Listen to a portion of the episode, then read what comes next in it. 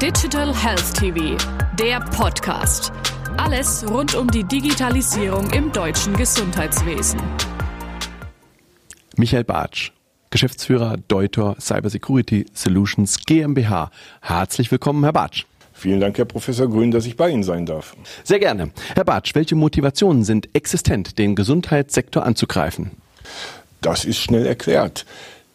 Bei Erpressungen und insbesondere im digitalen Raum geht es immer, den Druck auf das Opfer, auf den Betroffenen auszuüben. Und wo kann man mehr Betroffenheit erzeugen, als wenn es um Gesundheit und Menschenleben geht? Und kein Geschäftsführer, kein Beteiligter im Gesundheitssektor möchte sich nachsagen lassen, dass er nicht bezahlt hat und am Ende des Tages Menschen leiden oder gar sterben müssen. Sicherlich gibt es eine Fülle von Angriffen. Wie wird man in die Lage versetzt, einen vielleicht zunächst unscheinbaren Angriff korrekt einzuordnen? Man sollte immer bei jedem Sicherheitsvorfall von dem Schlimmsten ausgehen. Und dieses, ach, das ist ja gar nicht so schlimm, führt meistens dazu, dass es in ein paar Stunden, in ein paar Tagen zu sehr schwerwiegenden Vorfällen gibt. Und wir haben ja gerade aktuelle Beispiele mit der Uniklinik in Düsseldorf. Ähm, wir sind daran nicht beteiligt, aber man sieht dann doch, wie schnell solche Situationen eskalieren können und man kann sie heute nicht mehr aus der Presse fernhalten. Wenn einem ein Cyberangriff passiert, dann ist er in der Welt und dann muss man auch dort darauf reagieren. Welchen Stellenwert hat Security im Top-Management? Security im Top-Management? Nein, keinen, keinen. Aber das ist auch ganz einfach zu erklären. Das ist ein hochkomplexes Thema. Das ist eine Disziplin, mit der man sich nicht auseinandersetzen möchte. Es ist teuer, es ist komplex. Man hat meistens das technische Verständnis nicht, um überhaupt zu verstehen, was geht denn da überhaupt vor. Man sieht das ja auch nicht. Man sieht zwar den Computer und das Kabel, aber man sieht nicht, was dort drin vorangeht. Und deswegen ist es auch so schwer für das Top-Management an der Stelle die richtigen Entscheidungen zu treffen.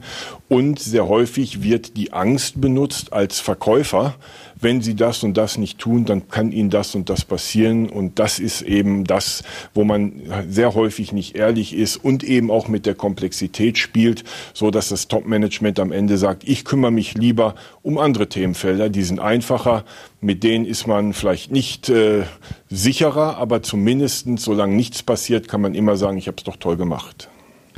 Ein umfassender Schutz, so hört man, ist nicht realistisch. Welche Maßnahmen können ergriffen werden, um beispielsweise nicht erpressbar zu sein? Ja, das ist äh, wie mit jetzt in der Corona-Krise mit der Desinfektion. Das macht ja auch Sicherheit. Das macht ja auch Viren weg. Und wenn man das auf die digitale Welt überträgt, dann muss man sich vorstellen, dass man an, auch andauernd desinfizieren muss. Also man kann das nicht nur einmal machen. Das ist ein kontinuierlicher Prozess. Man muss sich jeden Tag, jede Woche, jeden Monat, jedes Jahr aufs Neue mit immer mehr Themen beschäftigen, diese auch konsequent umsetzen, also immer schön desinfizieren. Und man muss eben da auch die richtigen Prioritäten setzen und sagen, okay, dafür brauche ich hochqualifizierte Mitarbeiter, dafür brauche ich ein Budget. Und wenn man das jetzt anfängt, auch in die Geschäftsmodelle zu übertragen, weil irgendwann wird die Kostenseite der Cyberangriffe, die Digitalisierung im Gesundheitswesen und damit die Qualität beeinflussen, Wer heute damit anfängt, ist morgen mit Sicherheit auf der Seite, die sagt, gut, dass wir es gemacht haben. Heute haben wir ein viel sicheres Geschäftsmodell. Wir produzieren Vertrauen, wir produzieren Sicherheit und wir produzieren Gesundheit. Und dabei kann ich nicht akzeptieren, dass meine Computersysteme die einzigen sind, die nicht gesund sind. Welche Aktivitäten empfehlen Sie dem Gesundheitssektor? Sich darauf vorzubereiten, zu üben, auch wirklich anzunehmen, dass diese Bedrohungslage existent ist. Wir haben das Lukas-Krankenhaus in Neuss gesehen. Wir haben jetzt die Uniklinik. Wir haben verschiedene andere Kliniken, die schon angegriffen worden sind. Es kann jeden treffen. Und man muss halt im Vorfeld gewisse Dinge tun, dass es am Ende nicht so sch schlimm wird. Und wir haben es jetzt in Düsseldorf gesehen. Eine Patientin ist da wohl an den Folgen gestorben. Nicht durch den Cyberangriff, aber durch die massive Störung des Klinikbetriebs.